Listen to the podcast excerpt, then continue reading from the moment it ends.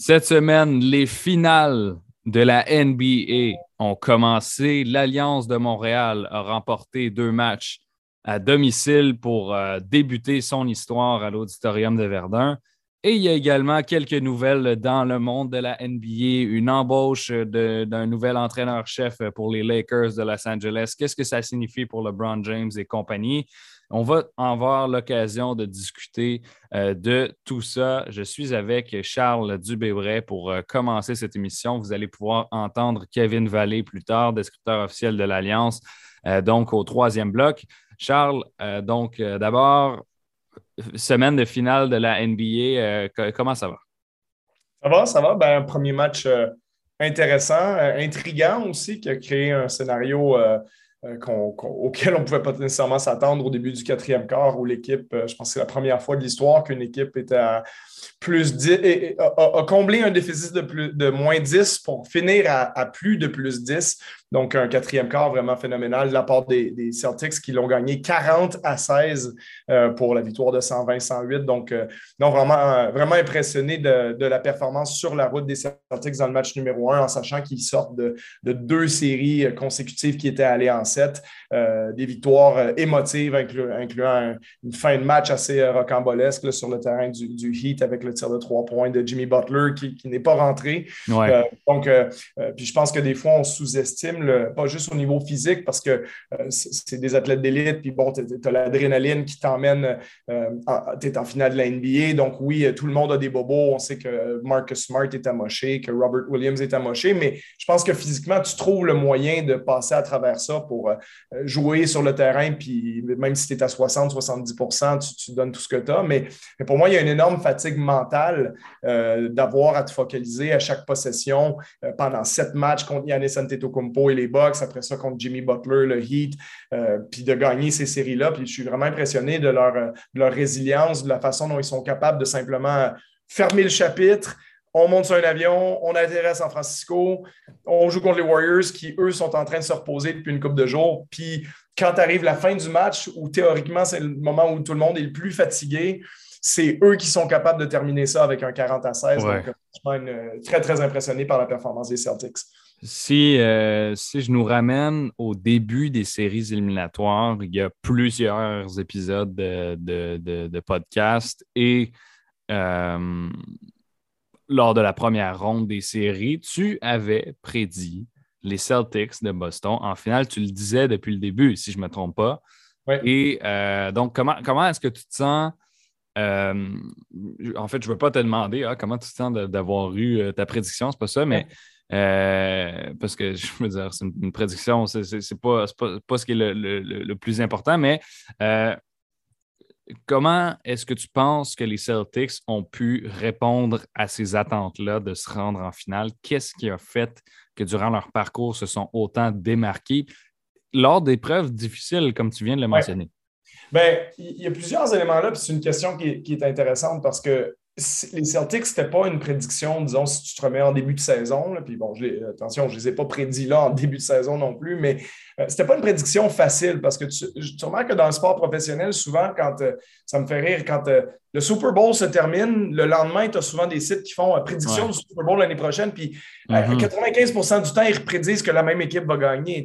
Mais c'est normal parce que tu viens de les voir gagner. Donc, eux, ils ont répondu à toutes les questions, à toutes les attentes, alors que toutes les autres équipes, tu as un peu de doute. Donc, il y, a, quand même un sacré paquet de monde cette année qui ont prédit au début des séries euh, Bucks contre Suns en finale. Tu sais, là, entre guillemets, la même maudite finale qu'on a passée. Puis, c'est ce qu'il y a de plus safe, entre guillemets, à, prédire aussi. C'est sûr, en début de saison, beaucoup de monde ont mis les Nets, qui étaient même archi favoris. Puis on peut le comprendre parce que, bon, ils n'ont pas gagné l'année dernière, mais ça s'est joué à un centimètre près sur le pied de Kevin Durant.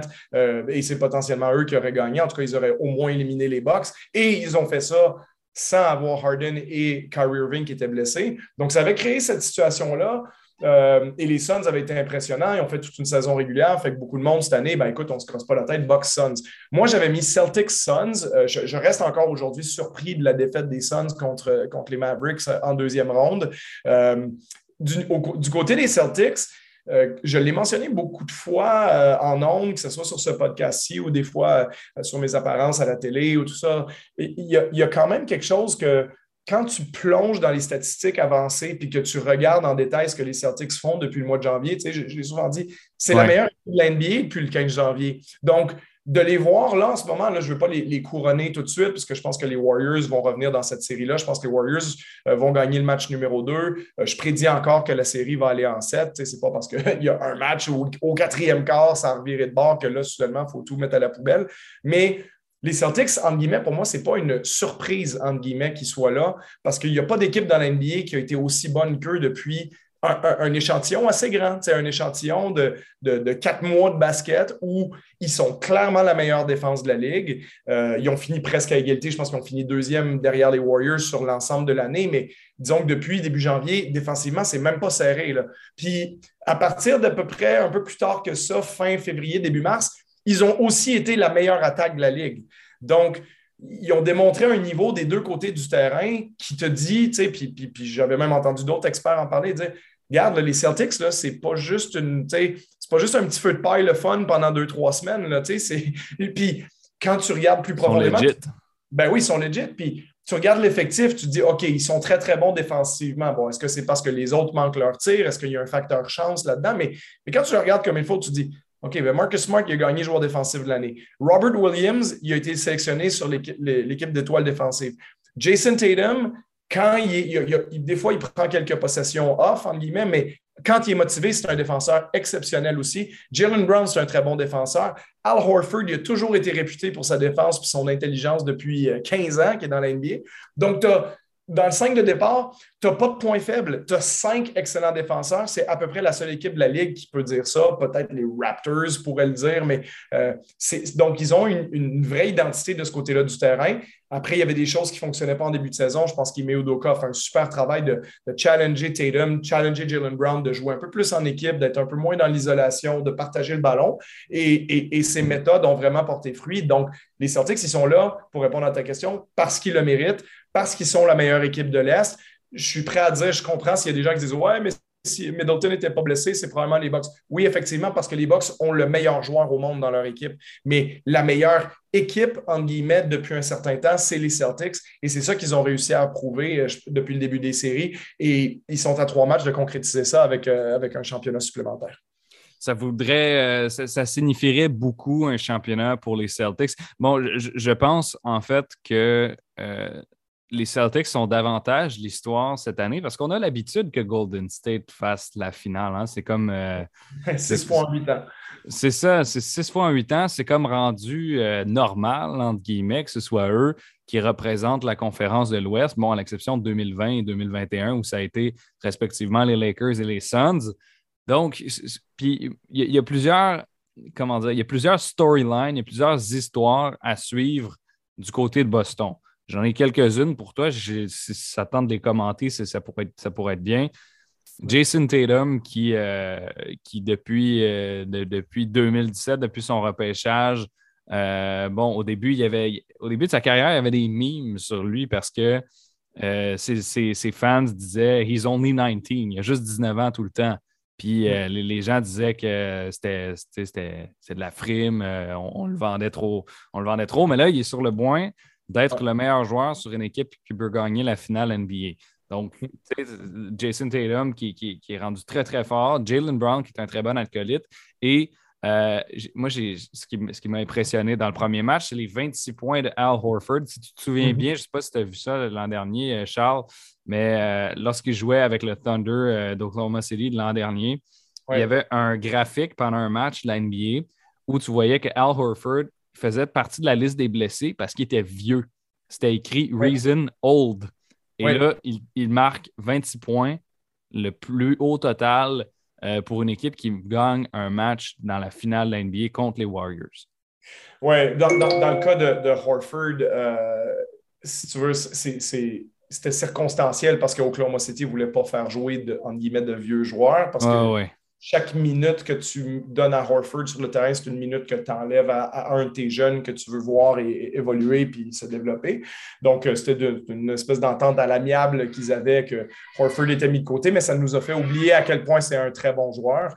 Euh, un joueur extrêmement polyvalent dont l'impact n'est pas euh, toujours mesurable en statistiques. C'est un joueur qui a fait des matchs des étoiles avec des saisons des fois à 14-15 points de moyenne. C'est un peu dans un style un peu différent, mais un peu comme Draymond Green. Draymond Green, tu ne peux pas juste regarder sa ligne de stats pour savoir l'impact qu'il a eu dans un match parce que sa défense est tellement bonne, son intelligence est tellement élevée. Euh, puis Horford, c'est sa polyvalence en tant que grand. Il peut, il peut défendre des joueurs intérieurs, il peut switcher sur le périmètre quand il a besoin, il peut bloquer des lancers. On l'a vu faire beaucoup de, blocs importants au panier dans les séries éliminatoires, des fois sur des dunks, des fois sur des, euh, des, belles pénétrations fortes de l'autre équipe. Puis de l'autre côté, ben, il peut faire ce qu'il fait dans le match numéro un, c'est-à-dire s'écarter à trois points puis donner un peu plus d'espace de manœuvre aux joueurs de périmètre qui veulent aller au panier. Mais il est aussi capable de finir près du panier, pas aussi bien qu'il y a 10 ans quand il y avait des, meilleures jambes, mais, euh, mais il y a quand même le corps, la force physique, la taille pour le faire. donc, tu peux l'utiliser comme poseur d'écran qui, qui pop à trois points, tu peux le faire rouler. C'est un excellent passeur, ça a toujours été un très bon passeur aussi. Donc, vraiment une espèce de, couteau suisse qui, euh, qui fluidifie tout ce que tu fais des deux côtés du terrain, puis tout le monde profite de son côté un peu euh, son intelligence, son côté corps arrière, avec sa communication, il dirige tout ce qui se passe.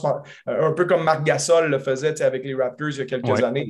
C'est que Marc, en plus, quand moi j'avais la chance de le voir de près puis de, voir les matchs en personne, mais Marc, tu l'entends parler aux quatre autres joueurs sur le terrain en termes de positionnement, faire des lectures offensives avec ses passes. Fait que Horford, il fait partie de cette catégorie de joueurs-là. C'est pour ça qu'il vieillit bien d'ailleurs, euh, parce que c'est plus, plus jeune.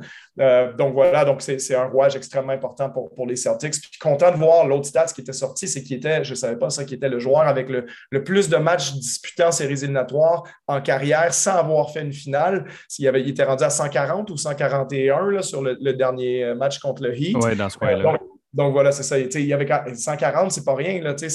C'est 10 matchs. 10 matchs de série, c'est faire deux rondes à peu près. Ça veut dire que tu fais deux rondes pendant 14 ans sans te rendre en finale, en moyenne. Là, ouais.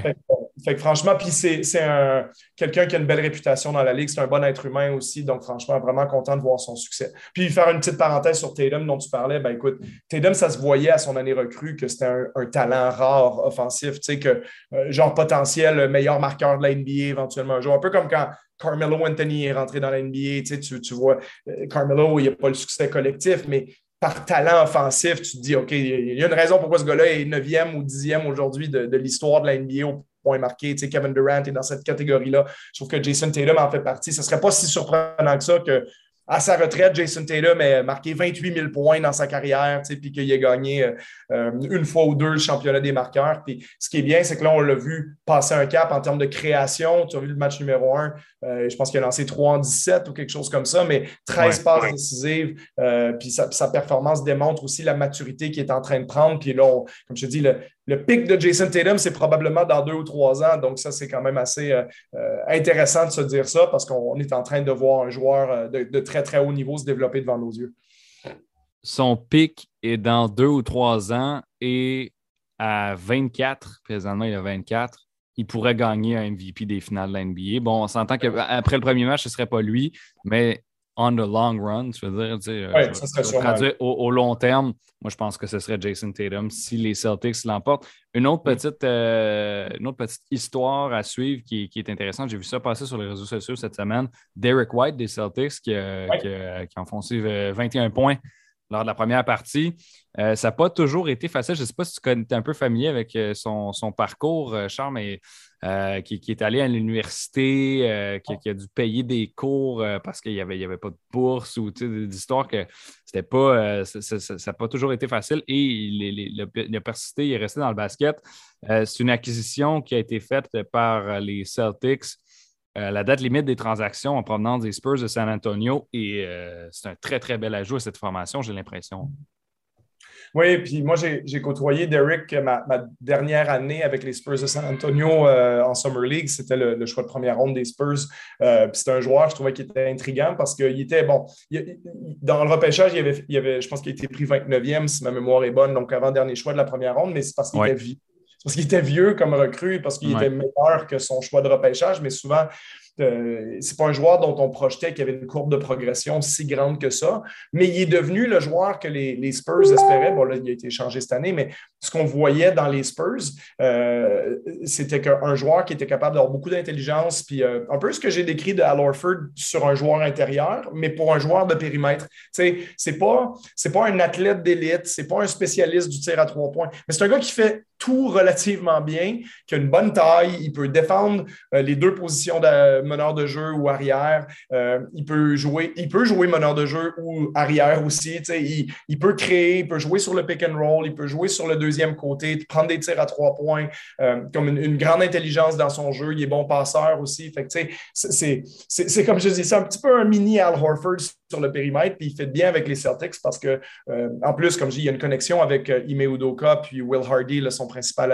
adjoint, euh, qui était deux coachs à San Antonio pendant les années de Derek White. Donc, euh, euh, je pense qu'il y a une familiarité qui s'est installée là. Puis, encore une fois, vraiment content de voir son, succès. C'est un bon bonhomme. Puis, ça démontre peut-être le facteur qu'il faut faire des enfants qui naissent pendant, pendant les finales. On se rappelle de ce que, ce que Fred Van Vliet avait fait avec les Raptors il y a quelques années, qui n'était pas capable de mettre un lancer pendant la série contre les 76ers. Son puis là, tous les tirs sont mis à rentrer. Ben, il est arrivé à la même chose à, Derek White pendant la série du Heat parce que son enfant est né, je pense, il y a une dizaine de jours. Puis depuis, depuis la naissance, c'est un joueur transformé, euh, libéré.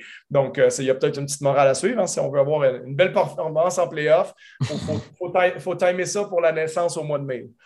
C'est ça, donc euh, c'est une belle théorie quand même d'y aller de ce côté-là. Charles, j'ai peut-être encore quelques mots euh, à, te faire dire sur les Warriors de ce côté, parce que là, on, parle beaucoup des Celtics parce que c'est l'élément nouveau de la finale, mais il reste que six finales en huit ans, euh, c'est pas mal la définition d'une dynastie au basket ou dans le sport professionnel. Euh, Steph Curry qui, qui inscrit à la feuille de pointage 34 points, 5 rebonds, 5 passes lors de la première rencontre.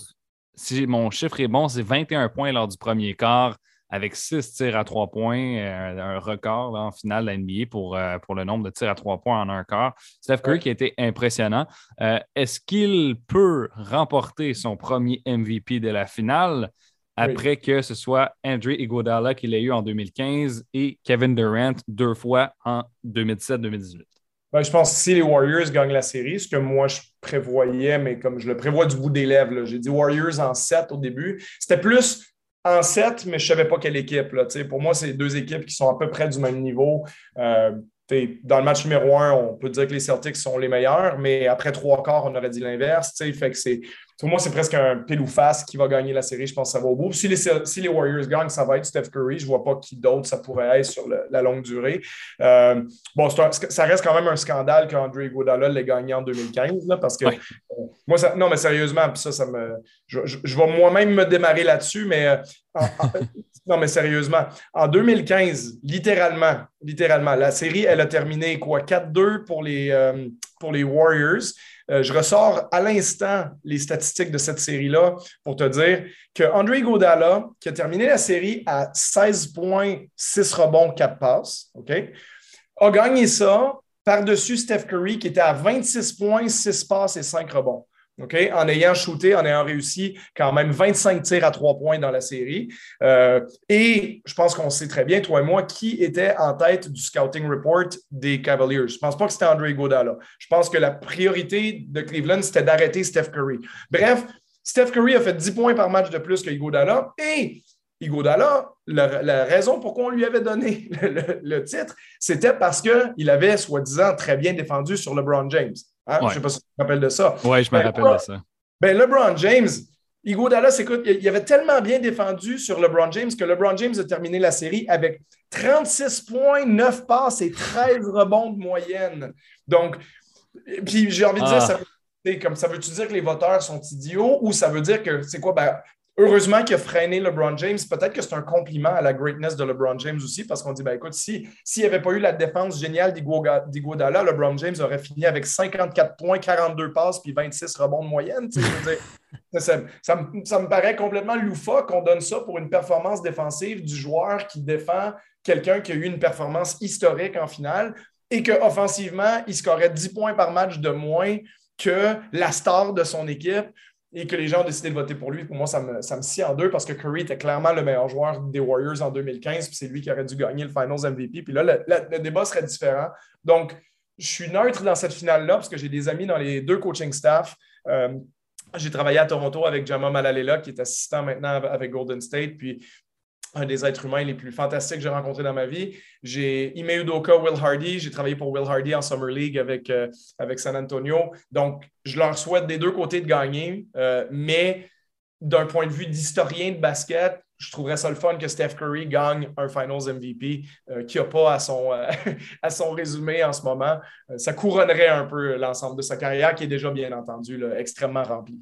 Steph Curry, qui en plus en 2015 était le MVP de la saison régulière. L'année suivante, en 2016, saison historique pour les Warriors, 73-9, une fiche euh, historique qui a été gâchée par LeBron et les Cavs en finale finalement. Mais il reste que Steph Curry était vraiment au meilleur de sa carrière entre ces deux saisons MVP. Et on le donne à Iggy. Euh, donc, euh, on pourrait probablement parler de ça très longtemps. Charles, j'ai l'impression que c'est un sujet qui te tient extrêmement à cœur. Euh, donc, premier match, c'était 120-108 pour les Celtics de Boston. La deuxième rencontre des finales de la NBA se déroule dès dimanche soir, 20h. Ce sont les Warriors qui accueillent les Celtics. Les Warriors de Golden State ont l'occasion d'égaliser la série et les Celtics ont l'occasion de faire 2 à 0. Merci beaucoup, Charles Dubébret, d'être venu résumer cette finale NBA avec nous.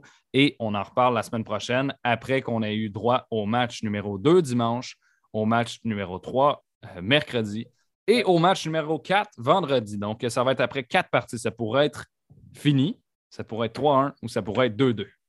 Merci, Charles. Merci à toi. À la semaine prochaine. Donc, on se retrouve après la pause pour un segment Actualité NBA et LECB. Et oui, c'est le retour des blocs solo. J'en ai fait quelques-uns déjà à l'émission.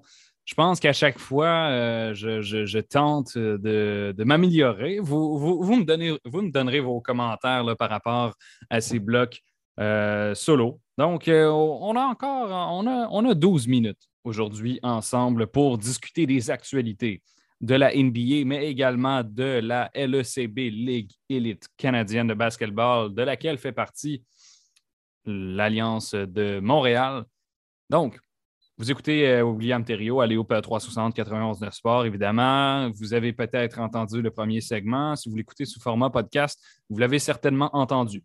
Je veux, vous je veux vous parler en fait de quelques nouvelles euh, d'actualité qui concernent d'abord la NBA, euh, les Lakers de Los Angeles, je l'ai abordé en début d'émission lorsque Charles Dubébret était euh, à mes côtés au bout d'un Zoom. Les Lakers ont embauché un nouvel entraîneur-chef, Darvin Ham. Donc, Darvin Ham, c'est qui? C'est normal euh, si vous n'êtes pas là, un, comment dire, comme, mon collègue Charles Dubébret, un passionné d'entraîneur de basket ou plutôt un entraîneur lui-même. Euh, il faut savoir que Darvin Ham, c'est un assistant euh, entraîneur de longue date euh, dans la NBA, donc qui a eu la chance d'abord de jouer dans la NBA comme joueur. Il est, il est rendu à 48 ans. C'est un gars qui a fait d'abord donc son, son, université à Texas Tech. qui est rentré dans la NBA en 1996 comme joueur non repêché et qui, par la suite, a fait un bout de chemin euh, quand même dans la NBA. On parle de 1996 euh, jusqu'à 2005. Ce n'était pas un gros joueur dans la NBA. Il a quand même accumulé euh, au-dessus de 400 matchs. terminé sa carrière avec des moyennes de 2,5 points, 2 rebonds par match. Ce n'était pas le, joueur le plus significatif dans une rotation. Par contre, ben, nécessairement, il avait des, qualités de leader ou d'entraîneur puisqu'il s'est joint euh, comme, euh, comme assistant d'abord aux au euh, Thunderbirds d'Albuquerque. Albuquerque, mon Dieu, je vais bien le prononcer. par la suite, qui, est devenu New Mexico. Donc, de 2008 à 2011, il est allé avec cette organisation-là dans la NBA D-League à l'époque, qui est maintenant la G-League. qui est devenu assistant avec les Lakers de Los Angeles entre 2011 et 2013. Par la suite, euh, cinq ans avec les Hawks d'Atlanta de 2013 à 2018 et ensuite quelques années euh, avec les Bucks de Milwaukee comme assistant coach également. Donc, Darvin Ham, ça fait depuis 2011 qu'il est assistant coach dans la NBA et maintenant on lui offre le poste euh, des, Lakers de Los Angeles. Bon, ça, c'est une situation quand même complexe à décortiquer. Les Lakers, on en a parlé à quelques occasions sur euh, cette émission d'Aléoupe 360 pour des raisons, je pense, évidentes. Ils sont l'équipe euh, pour qui joue LeBron James, Anthony Davis lorsqu'il n'est pas blessé, et Russell Westbrook, qui est l'un des joueurs les plus controversés dans la NBA d'aujourd'hui.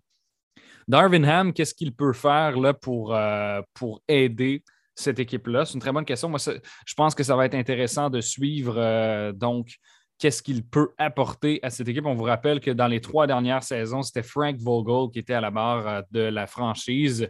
Donc, une finale, évidemment, remportée dans la bulle d'Orlando en 2020. Par la suite, une sortie en première ronde contre les, les de Phoenix qui se sont rendus jusqu'en finale en 2021. Et l'an dernier, 33 victoires, 49 défaites pour Frank Vogel à la barre euh, de l'équipe de Russ, AD et LeBron. Ça a été compliqué parce que les attentes sont assez élevées lorsque tu joues pour les Lakers de Los Angeles. Euh, après euh, plusieurs années sans séries éliminatoires avec les Lonzo Ball, Brandon Ingram, Josh Hart de ce monde qui jouent à peu près tous pour qui ont, qui ont passé par les Pélicans par la suite, eh bien, ces, joueurs-là ne permettaient pas aux Lakers de se rendre en série. C'est une franchise qui est historiquement euh, très demandante. Et par la suite, bon, Frank Vogel a fait le travail une saison. On fait maintenant confiance à Darvin Ham. Euh, donc, comme je vous le mentionnais, j'ai hâte de voir ce que ça peut donner. Donc, c'est un, nouveau défi pour, euh, pour Ham. Et ce que j'ai hâte de voir, c'est à quel point il va pouvoir s'adapter euh, à son nouveau poste d'entraîneur et surtout au milieu euh, à Los Angeles. J'ai discuté avec Charles Dubébret hors d'onde avant d'enregistrer avec lui. Et puis, il m'a dit qu'en tant qu'entraîneur, pour lui, c'était valorisant de voir un gars qui a été assistant pendant plusieurs années, on parle de 11 ans dans ce cas-ci, avant d'être promu au titre d'entraîneur-chef. Hein, c'est souvent ce qu'on voit dans l'NBA ou dans d'autres ligues professionnelles, c'est du recyclage de coach qu'on entend. Donc, les anciens noms qui reviennent à la barre d'une nouvelle équipe. On ne fait pas nécessairement toujours confiance à des, nouveaux visages. Ou encore, on va chercher des anciens joueurs. Ça a été le cas de Steve Nash cette année à Brooklyn, qui n'a pas fait un mauvais travail. Par contre, il n'a jamais entraîné de sa vie avant d'être nommé euh, entraîneur-chef d'une équipe de la NBA. Donc, c'est normal que ça puisse susciter peut-être des frictions dans ce milieu-là. C'est ce qui, euh, bon, on fait le tour. Là, je pense que je vous ai assez parlé de Darvin Ham. Je vais également vous glisser un mot euh, sur les Blazers de Portland, les Trailblazers. il y a le, PDG de, Nike, Phil Knight, qui, qui aurait fait une offre. Qui, a fait une offre donc, pour acheter l'équipe qui vaudrait plus de 2 milliards de dollars. Ça, ça, c'est quand même significatif euh, pour, euh, pour, pour, montrer à quel point une équipe de la NBA vaut cher. Sauf que, bon, si vous vous posez la question, Phil Knight, à quel point il est riche, bon, sa fortune personnelle est évaluée là, à 43 milliards de dollars. Donc, si on met deux de côté pour acheter une équipe de la NBA, je ne pense pas nécessairement euh, qu'il va être cassé. Par la suite. Il faut rappeler que Forbes, l'an dernier, attribuait une valeur de 2,05 milliards de dollars américains, il faut le préciser, aux Blazers de Portland. Il y a également une autre personne qui est, euh, qui est dans tout ce processus-là, c'est euh, Alan Smolinski, qui euh, Alan Smolinski, excuse-moi, j'ai mal prononcé son prénom à la base, qui partiellement propriétaire des Dodgers de Los Angeles. Donc, euh, on voit que Smolnitsky, lui, euh, ben, a, nécessairement une envie d'être propriétaire de certaines équipes euh, de sport. Donc, bon, ça pourrait être un, changement de propriétaire en tant que tel. Ça ne veut pas toujours signifier énormément. Par contre, ça peut apporter une différente culture si jamais la personne est vraiment euh, tributaire d'une belle expérience, ben, en fait, d'une bonne expérience significative dans le, dans le basketball. Donc, ça va être à voir. Euh, ça va être à voir. Euh, c'est une équipe là, qui appartenait à Paul Allen, Donc, depuis, depuis, plusieurs années, Paul Allen, qui est, qui est, décédé en octobre 2018, depuis, depuis ce temps-là, les Blazers sont, sont gérés par, par sa sœur, Jodie. C'était une petite parenthèse sur, euh, sur la potentielle vente des Trailblazers. Je vous donne de l'actualité basket comme ça. Et par la suite, ce que je veux faire, là, c'est peut-être euh, aborder un peu la LECB. L'Alliance de Montréal a disputé pour le moment quatre rencontres, mais j'ai envie de vous parler un peu de qui se démarque dans cette ligue-là parce que on, ne sait pas nécessairement qui euh, sont les, les, plus grandes équipes pour le moment. Donc, si je regarde le classement, je l'ai sous les yeux, l'Alliance de, Montréal, on est placé donc à la sixième position avec une fiche neutre de deux victoires, deux défaites. C'est pas mal, euh, sixième position sur, euh, sur dix. C'est au milieu du peloton. Il y a huit euh, places qui donnent accès aux séries éliminatoires dans la LECB, donc il faut le rappeler. Ceux qui mènent présentement la charge, ce sont les River Lions de Niagara avec trois victoires, une défaite. On va en parler avec euh, Kevin Valley, mais les River Lions ont, euh, vaincu l'Alliance par 25 points vendredi à domicile. Ça n'a pas été la, comment dire, ça n'a pas été la, meilleure partie pour, euh, pour Montréal, mais écoute, ça va être des matchs comme ça. Il va en avoir des matchs comme ça. On a une équipe d'expansion ici dans la métropole. Ce serait étonnant qu'on remporte euh, chacun des matchs euh, qu'on joue cette année. Les River Lions, ce sont d'ailleurs les finalistes de l'an dernier qui avaient joué contre les Stingers d'Edmonton de Xavier Moon. Stingers qui sont d'ailleurs deuxième au classement général à égalité avec plusieurs autres formations, euh, donc les Bandits de Fraser Valley, les Badgers, les Honey Badgers pardon, de Hamilton, et euh, les Rattlers de la Saskatchewan. Donc, c'est un petit aperçu là, quand même euh, du classement euh, de la LECB. Les Nighthawks de Guelph et les Shooting Stars de Scarborough sont à 1-2. Par la suite, on a les Blackjacks d'Ottawa à 0-3. D'ailleurs, notre, notre ami Charles Dubébret, à qui on vient de, de parler, ne sera plus à la barre de l'équipe qui sera désormais coaché par une autre personne, un coach par intérim. Euh, et les Growlers de Newfoundland, une autre équipe qui avait commencé sa saison un petit peu plus tard, qui était à 0-1. Donc, euh, ça fait, c'est ce qui fait euh, présentement le, tour pour le classement de la LECB. Pour le moment, comment ça se dessine, c'est que les River Lions seraient l'équipe à, battre dans, cette, ligue. On peut regarder leur calendrier. ils ont quand même perdu une partie. Allons voir contre qui ça s'est passé. Donc, ce n'était pas évidemment contre l'Alliance de Montréal, puisqu'ils l'ont remporté par, par 25 points. Ils ont également battu les Nighthawks de Guelph et les Stingers Edmonton. Par contre, une défaite de trois points contre les Rattlers de Saskatchewan lors de leur première rencontre de la saison. Peut-être que ça signifie quelque chose pour, euh, pour Saskatchewan. Ça va être intéressant de suivre le tout. Du côté des meneurs de la Ligue, je vous fais ça rapidement puisque je veux envoyer bientôt à la pause pour aller discuter euh, par la suite avec Kevin Vallée. Mais si on regarde les meneurs de la Ligue, pour les points par match, c'est Khalil Ahmad, deviné des River Lions.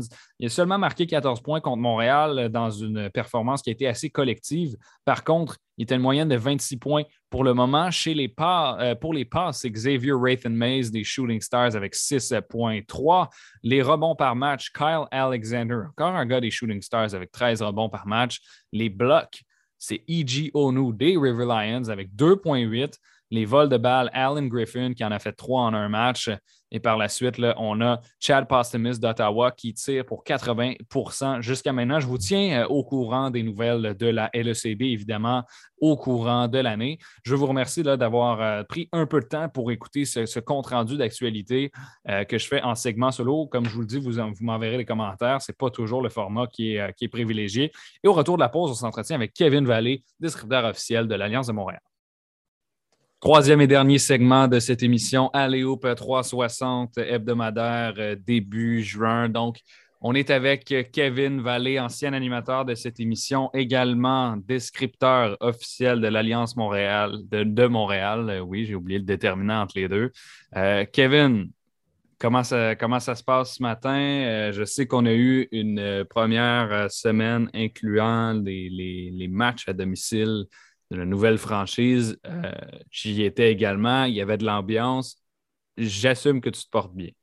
Oh oui, absolument, absolument. Écoute, on n'aurait pas pu demander mieux autant au, autant au niveau du spectacle qu'au niveau de la réponse de la ville de Montréal. Le premier match, c'est 3500 personnes.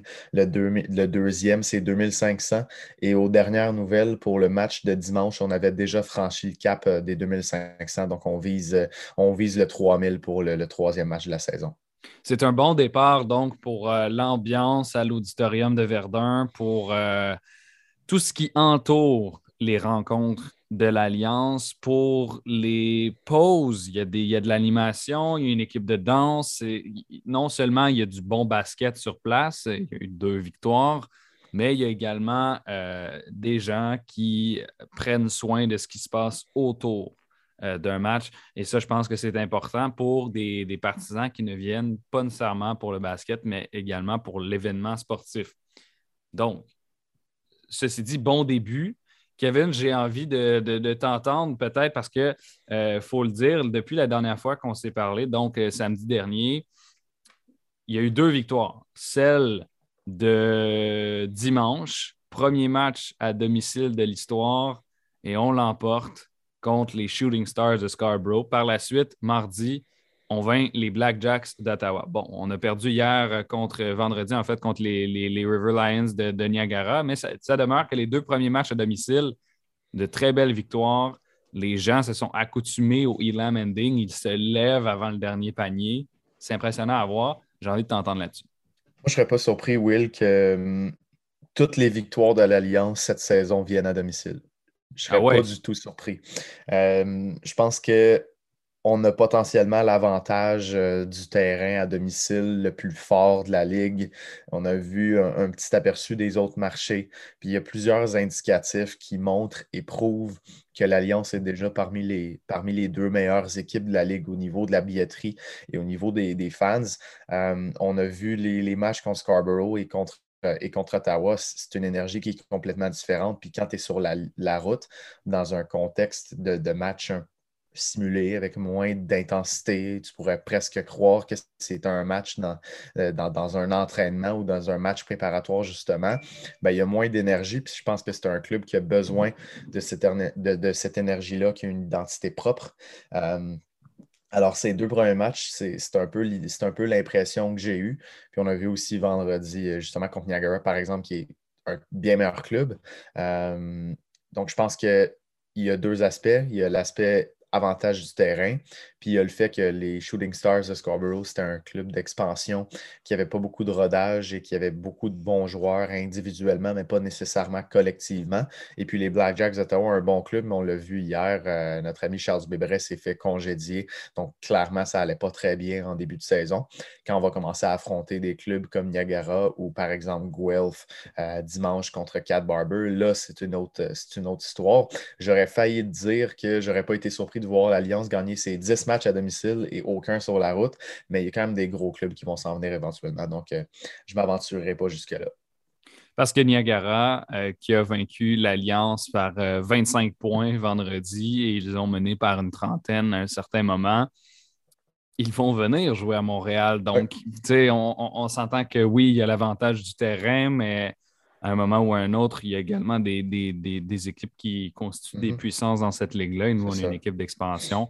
Donc, c'est juste pour remettre. Euh, oui, exactement. Il faut juste, faut juste pas trop. Euh, s'attendre à une grosse saison parce que ah, tout d'un coup, on a gagné deux matchs de suite euh, à domicile. Il y avait quand même des circonstances là-dedans. Il y avait l'énergie de la foule qui était toute nouvelle et on affrontait deux clubs qui n'étaient pas parmi l'élite de la Ligue, ou du moins qui, sous l'entraîneur-chef qui était là au moment de ce match-là, n'était pas parmi l'élite de la Ligue. Il y avait quelque chose qui ne fonctionnait pas. On n'a pas encore ciblé pourquoi, évidemment. Mais euh, contre Hamilton, on a perdu. Puis, je veux le score était proche en raison du Elam ending, on n'était pas dans, le coup dans ce match-là. Et euh, contre Niagara, on n'a jamais été dans le coup, tout simplement. Donc, il euh, faut tempérer nos attentes. Ça se peut quand même qu'on gagne 4-5 matchs cette saison. Tout dépendra euh, de l'ajustement qu'on pourra faire contre les grosses équipes. Je ne suis pas prêt encore de mon côté à faire une prédiction sur 20 matchs, combien de victoires on va avoir. Je ne peux, pas, peux pas le dire. Par contre, ce que, je, ce que je peux dire, puis je pense qu'on a constaté, c'est que l'Alliance, à juste titre, fait partie de cette ligue-là. Il n'y a pas, euh, il y a pas de, de, devrait pas avoir de débat là-dessus. Ben, on est rendu à une fiche de 2-2 après quatre matchs. C'est respectable. On est, on est au milieu du classement. Il y a des équipes qui font pire, il y a des équipes qui font mieux. On, est dans le coup. Je pense que c'est comme ça qu'il faut, qu'il faut, résumer le tout. Euh, donc, Kevin, j'aimerais t'entendre sur les joueurs. Qu'est-ce qu'on a vu des différents joueurs euh, de l'Alliance de Montréal jusqu'à maintenant? Il y a eu euh, plusieurs bons faits saillants. D'abord, je pense qu'on se doit de parler de la sortie de 36 points de Dominic Green. Euh, contre les Shooting Stars dimanche dernier à l'Auditorium de Verdun. Donc, un match qui, pour l'Américain de 25 ans, est euh, à deux points du record de la LECB en termes de points inscrits en une seule partie. Le détenteur de ce record-là, c'est Xavier Moon, mm-hmm. qui était avec les, les Stingers d'Edmonton et qui a maintenant signé un contrat NBA avec les Clippers de Los Angeles. Donc, c'est encourageant. On ne va pas lui donner des, des attentes de, faire la NBA tout, de suite, évidemment. Par contre, ça démontre que Dominic Green est capable de livrer la marchandise. Oui, puis c'était une performance signature, celle-là qu'il a euh, réussi dimanche avec ses 36 points. Par contre, il faut quand même considérer que dans le premier match, c'était 10. Dans le match qui a suivi, il n'a même pas atteint la barre des 10. Donc, il, va falloir voir plus de constance sur les 16 derniers matchs de la saison parce que Green, sur un petit échantillon en ce moment, est à 16,5 points par match. Mais euh, au, fil des rencontres, la performance de 36 va être de plus en plus loin. je comprends qu'il en a marqué 15 hier dans un effort de défaite et ça, les, et ça évidemment, les, recruteurs vont le voir. Mais jusqu'à maintenant, c'est quand même le, gars le plus constant de l'équipe, probablement avec, euh, avec euh, Isaiah Osborne, qui, euh, encore une fois, vendredi soir, a été le meilleur marqueur de son équipe. C'est la deuxième fois de la saison que ça arrive. donc, c'est deux gars qui livrent bien la marchandise depuis le début de la saison au niveau de, la distribution et puis euh, juste de, l'impact général sur l'équipe, j'aime beaucoup ce qu'on voit de Ernst Laroche et puis Alain Louis, euh, dépendant des rencontres. C'est euh, ces deux gars qui, quand ils sont sur le terrain, vont très, très, vont bien affecter le rythme du jeu. je m'attends mm-hmm. peut-être un peu plus de Kemi Ossé, qui, qui est capitaine de l'équipe, qui a 7,5 points par match jusqu'à maintenant. sans dire qu'il fait mal, on pouvait s'attendre à un 12-14 points par match de lui. On sait que c'est un excellent joueur en fin de rencontre quand vient le temps de, lancer les tirs importants. Donc, euh, je pense que Kemi peut nous en donner un peu plus, mais ça va venir avec les rencontres. C'est quand même un vétéran de 33 ans qui doit s'adapter. Il n'a pas joué cette saison. Donc, c'est Kemi euh, qui, qui, dispute en fait exclusivement présentement la, saison de la LECB, donc deux mois et demi par année. Mm-hmm. Euh, c'est peut-être pour ça qu'il peut, pourrait grimper de, quelques points. Euh, qui, Je ne veux pas dire qu'il est en dessous de nos attentes parce que là, ça fait quatre matchs qui, de, mm-hmm. jouer, mais il, y a place à plus. On sait de quoi il est capable et il est capable d'en faire davantage que ça. Mm-hmm. Je, veux, euh, je veux faire du pouce sur euh, Ernst Laroche, Alain Louis. Ernst Laroche, très, très bon tir de mi-distance, distribue bien le ballon. Puis de mon côté, de Alain, ce que j'ai vu d'Alain Louis, il pour, pour, sa, pour sa taille surtout, est vraiment capable de se rendre près du panier pour finir des lay-ups. Mm-hmm.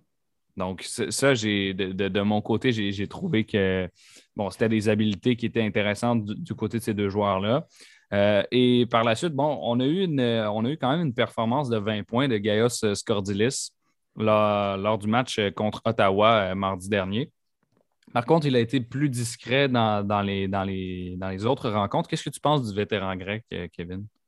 Euh, ben, les deux premiers matchs, ça a été pas mal plus difficile, euh, autant au niveau des fautes qu'au niveau de, sa sélection de lancer. on, a, on a eu de la difficulté à, gagner du rythme, mais dans le, dans le troisième match de la saison, évidemment, on a vraiment, on a vraiment compris pourquoi on avait signé Gaius Cordilis qui a mentionné ne jamais avoir été un marqueur pur, évidemment, mais qui a quand même l'expérience de, 14 saisons professionnelles en Grèce et qui, euh, qui, a une intelligence et qui sait comment euh, gagner un match-up. Alors, euh, tout ça, ben, on, a, on a vu, on l'a vu se concrétiser dans le match numéro 3. Ça peut être un gars qui est la colle de cette équipe-là. Euh, maintenant, tu sais, encore une fois, il n'y a pas beaucoup de constance dans le sens que vendredi soir aussi, c'est des, minutes très limitées pour, euh, pour Gaius Cordilis. Donc, il faut, se garder une jeune. Tu sais, il est tôt dans la saison quand même. Là. On, y va des, euh, on y des petits constats rapides et un peu, un peu, un peu hâtifs. Mais on a le temps. On a, il reste 16 matchs pour s'adapter du côté de n'importe qui, comme Sherwood Brown, qui pour moi doit vraiment donner plus. Je m'attendais, je m'attendais à des belles performances de sa part. Puis au niveau de la ligne de trois points, en ce moment, ça ne marche pas du tout pour euh, Sherwood Brown, qui, dans le camp d'entraînement, avait été probablement le gars le plus constant. Mais depuis le début de la saison, ce n'est pas du tout le cas. Alors, euh, il y a un ajustement certainement qui va devoir venir de ce niveau-là. Présentement, c'est 31,6% euh, de la ligne de trois points. Mais il n'y a pas beaucoup de volume. Fait que je pense qu'il va avoir besoin d'une performance marquante pour euh, se sortir un peu de ce trou-là. On l'a dit, puis Vincent Lavandier l'a dit, à chaque match, ça va être quelqu'un de différent. Mais à date, ça n'a pas été Sherwood Brown, ça n'a pas été Kemi Osei. Donc, si dans le prochain match, Sherwood Brown en marque 25, je pense qu'on va s'adapter. Mais euh, pour mm-hmm. l'instant, en quatre matchs, c'est les constats. Oui, c'est ça. Donc, puis je glisse juste un, petit mot là, donc, sur Nathan Caillot, qui fait partie de l'alignement partant depuis le début de la saison, qui fait quand même bien. il fait ce qu'on lui demande, je pense, j'ai l'impression. Euh, toujours 7, 8, 9 points, euh, plusieurs rebonds euh, quand même. Donc, Nathan Caillot fait, fait, du bon travail. C'est un, comment dire, c'est un, un, un, gars qui grind, c'est un gars qui travaille fort, qui, qui va, qui, qui, qui qui fait la, job, euh, je ne peux pas dire, j'ai juste le, dirty work en tête. la job sale. La job, la job sale. En bon québécois, la job sale. Oui, la job sale en bon québécois, oui, mais dans le sens, euh, tu sais, fait la job que les gens ne les gens veulent pas. Il joue du coude, il va chercher le mm-hmm. rebond. Puis euh, je pense que le, badge dans 2K en français, c'est teigneux. les gars qui vont chercher les rebonds comme ça. puis également, donc, je m'attends un petit peu plus de, Sherwood Brown. Puis James, Jean-Marie, de son côté, on ne l'a pas vu assez pour, euh, pour dresser un constat, je pense. Même chose pour Abdul Mohamed. les deux s'interchangent dans la rotation jusqu'à maintenant. Oui, ouais, puis James et Abdul, on a mentionné pendant le camp d'entraînement, ils doivent devenir meilleurs avec leur prise de décision. Donc pour l'instant, on gère leur temps de jeu en conséquence. Puis Vincent Lavandier gère son temps de jeu de, cette façon-là, peu importe, peu importe c'est quel joueur.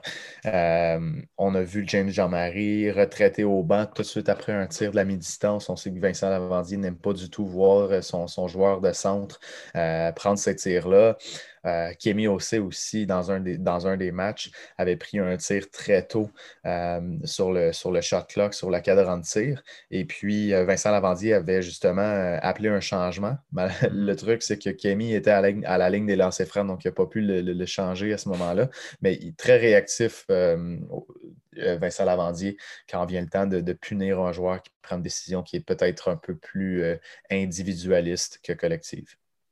Absolument. Puis, de mon côté, maintenant, ce dont je voulais te, parler, Kevin, je pense que euh, je ne pense pas que si les, partisans n'ont pas suivi l'équipe depuis le début, ils sont au courant de ça. Mais on a un joueur qui s'en vient, Ashley Hamilton. C'est un ailier anglais de 6 pieds 7, qui est, euh, qui est quand même un vétéran, qui a une trentaine d'années. Euh, qui jouait en Espagne jusqu'à maintenant et qui a également joué en Angleterre. Euh, bon, il a joué dans plusieurs, euh, plusieurs pays, en Grèce, en Italie, en Ukraine. Bon, il a joué un petit peu partout en Europe.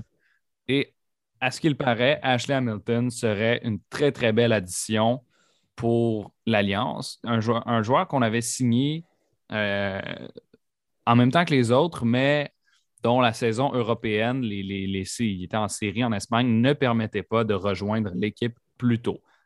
Il vient d'être éliminé, se joindra à l'Alliance, j'assume, d'ici les prochains jours. Mhm. Qu'est-ce qu'on peut, euh, à, quoi peut-on s'attendre de Ashley Hamilton? Je sais que Gaius Cordilis le tient en estime. Je pense que Vincent Lavandier également. Qu'est-ce que tu peux nous dire sur lui? Ashley Hamilton, euh, d'abord, revient des séries en Espagne, mais il revient surtout des séries en Espagne contre Marc Gasol. Euh, il a perdu en trois matchs contre Basket Gironia et lui, il jouait avec, avec Coruña. Et puis, dans le dernier match, il a joué 29 minutes. Dans celui d'avant, ça a été 19. Et dans le, premier match de la série, il en avait joué 13. Donc, plus la série a avancé, plus on lui a fait confiance. Euh, c'est un joueur qui peut jouer sur les deux côtés du terrain. Un, gars qui, va jouer en position 4 ou peut-être en position 3, dépendant de l'alignement qu'on va envoyer du côté de Vincent Lavandier. Mais tu l'as dit, euh, Vincent, là, en haute estime, il tenait vraiment à l'amener à Montréal durant la saison morte. Gaius Cordilis l'a affronté avec la, Grande-Bretagne contre la Grèce sur la, sur la scène internationale. Et puis, il l'a beaucoup aimé. Et on nous le vend depuis le début du camp d'entraînement comme étant le meilleur joueur de l'Alliance hmm. potentiellement, ou du moins celui qui a le potentiel de l'être le plus. Euh, et j'ai l'impression que c'est peut-être un aspect qui manque à cette équipe-là parce que tu as Ernst Laroche qui est un bon distributeur, même chose avec Alain Louis, euh, Kemi Dominic Green, Isaiah Osborne, Sherwood Brown. C'est plus des gars qui vont t'en donner de la ligne de trois points. Mais au niveau des, gars qui peuvent, euh, qui peuvent pénétrer à l'intérieur et puis euh, marquer des, points près du panneau, puis aller chercher les, aller faire le dirty work, comme tu l'as dit tantôt. Il n'y en a pas beaucoup. Euh, puis je pense que Ashley Hamilton va être exactement ça. Ça va être le, parfait partant en poste 4 qui va permettre d'avoir un centre traditionnel plutôt que de mettre, euh, disons, James Jean-Marie en 5 comme on l'a fait jusqu'à maintenant. Du moins, c'est mon impression. Euh, Vincent peut toujours nous, surprendre avec, avec ses alignements, mais Hamilton pourrait être un joueur clé de cette équipe-là dès qu'il arrive. Il est éliminé jeudi et donc devrait, selon moi, arriver à Montréal dimanche, lundi ou mardi. Kevin, donc, match, euh, le prochain match, en fait, c'est contre euh, les, Nighthawks de Guelph avec Kat Barber qui a déjà signé un petit contrat dans la NBA, euh, n'a pas, pas joué énormément, mais qui est, un, qui est un très, très bon joueur, Kat Barber. J'ai déjà regardé le match de Guelph contre Scarborough, moi, plutôt cette saison. J'ai été uh-huh. impressionné. Un, petit mot sur ce que l'Alliance va devoir faire pour, reprendre, pour se reprendre d'une défaite de 25 points? Je pense qu'on va devoir neutraliser Cat Barber. Ce qu'Alain Louis peut avoir cette, euh, une partie de cette tâche-là défensivement, c'est un des gars les plus, les plus intenses. Sherwood Brown, on sait aussi, est bon défensivement. Euh, donc, on, doit le neutraliser. Par contre, je pense quand même qu'il faut mentionner que Guelph ne gagne pas vraiment beaucoup tant que ça depuis le début de la saison. Donc, il faut, faut quand même se, garder une gêne. C'est pas comme si Guelph est en train de tout massacrer sur son passage. Ils ont perdu par 18 points contre Hamilton cette semaine. Hamilton qui avait battu Montréal dans un match relativement serré. Euh, donc peut-être qu'au niveau collectif, ça ne clique pas tant que ça chez les Nighthawks de Guelph. Les partants jouent beaucoup, beaucoup de minutes et euh, sur, le banc, euh, sur le banc, on a un peu moins de, de, de contribution. Alors, j'ai hâte de voir, j'ai hâte de voir. Euh, c'est sûr que c'est un joueur qui a joué dans NBA, mais on a quand même été capable de gagner contre les Blackjacks malgré un bon match de, de Dangadel qu'on a réussi à limiter. Et Walt Lemon Jr. Exact. Walt Lemon Jr. Avec les Shooting Stars, on a forcé neuf revirements chez euh, Jalen Harris. Alors, euh, c'est pas, euh, pas cause perdue. C'est peut-être un club moins collectif que, Niagara qu'on a vu hier. D'ailleurs, Niagara avait, avait battu les Nighthawks par 11 points mardi en même temps que le match contre les Blackjacks. Donc, ça va être à retenir pour la suite. C'était votre votre segment Alliance de Montréal, LECB. Merci, euh, Kevin Vallée, descripteur officiel euh, en français de l'équipe pour le 91-9 Sport, euh, d'avoir été là. je te souhaite une, très belle semaine. Toi aussi, on se voit dimanche. Yes, on se voit dimanche. Donc, merci à vous d'avoir écouté cette émission Aléoup 360. C'est toujours un plaisir de vous avoir à l'antenne. C'était William Thériault que vous avez entendu à l'animation. On se retrouve la semaine prochaine pour un autre rendez-vous basket. Mais d'ici là, je, remercie Kevin Vallée que vous venez d'entendre, mais également Charles Dubébret, qui est notre collaborateur le plus régulier euh, sur cette émission. Donc, je vous souhaite une très belle semaine de basket.